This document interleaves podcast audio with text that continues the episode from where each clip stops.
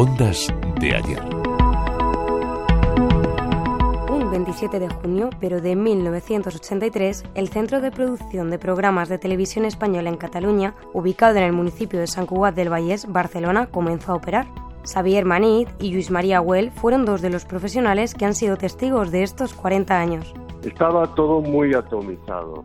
En este sentido, paso a San Cugat fue concentrar toda la producción y estrenar unos estudios de verdad específicos de, de, producción de televisión. La presencia de televisión española en Cataluña es anterior. Se puso en marcha el 14 de julio de 1959 desde los estudios de Miramar, en un antiguo hotel en la cima del Montjuïc. Xavier Manit. Éramos, ya digo, como unos 100 y nos encontrábamos cada mañana allí y hacíamos programas en directo. Y empezó el vídeo, empezó el Ampex de dos pulgadas y, y empezaba un poco a de, desarrollar. Competíamos con Prado del Rey, pero claro, nosotros éramos muy, muy, pequeños y tuvimos que desplazarnos a un estudios como Hospitalet, tuvimos cantidad de dramáticos en la segunda cadena, como Sospecha, la 11 y Ficciones y después cogimos estudios de Isasi en los plugas y fue, era, nos faltaba espacio. Hacíamos mucha programación, pero nos faltaba espacio porque Miramar era eso, un restaurante del año 29 con dos, dos platos pequeños. Una mayor presencia en la producción nacional, la creación del segundo canal, la 2 como se llama ahora, y el aumento de programación en el circuito regional de Cataluña hicieron que se utilizaran otros estudios en hospitales de Plugas, de Llobregat, y fuera necesario crear un nuevo centro en San Cugat del Vallés.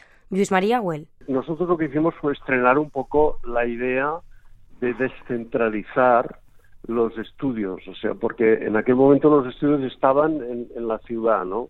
Entonces, eh, la descentralización, que, lo, que luego fue una cosa absolutamente habitual, no solo en Barcelona, sino en Madrid, en todas partes, eh, empezó en aquel momento, incluso TV3 cuando nació, eh, primero estaba en Barcelona y luego pasó a San Joan d'Espí, ¿no?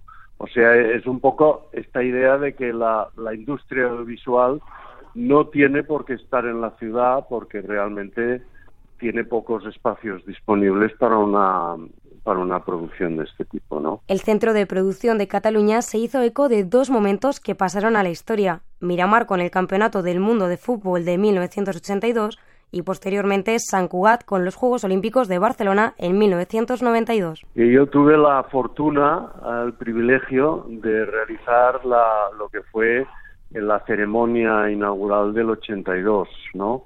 y bueno, fue una experiencia fantástica, que además estrenábamos eh, unidad móvil, eh, en fin, fue muy, muy complejo, muy complicado para nosotros y Xavier lo recuerda perfectamente. Sí, sí, fue, fue, un, fue un momento de despegue audiovisual importante en Cataluña con la incorporación del color, fue un paso, un preludio de lo que fueron los Juegos Olímpicos. En la historia de la televisión en Cataluña, tanto los estudios de Miramar como San Cugat tuvieron a gala ser los primeros en producir informativos y programas en catalán. Supuso un empuje de lo que fue la cultura catalana del momento, reflejada a través de la televisión y de los dramáticos y, del, y, de, y, de, y de programas, magazine, entrevistas, etcétera.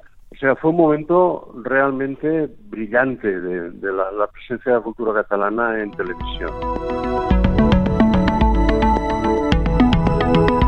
Ondas de ayer, Borja Romo y Maite Gómez, Radio 5, Todo Noticias.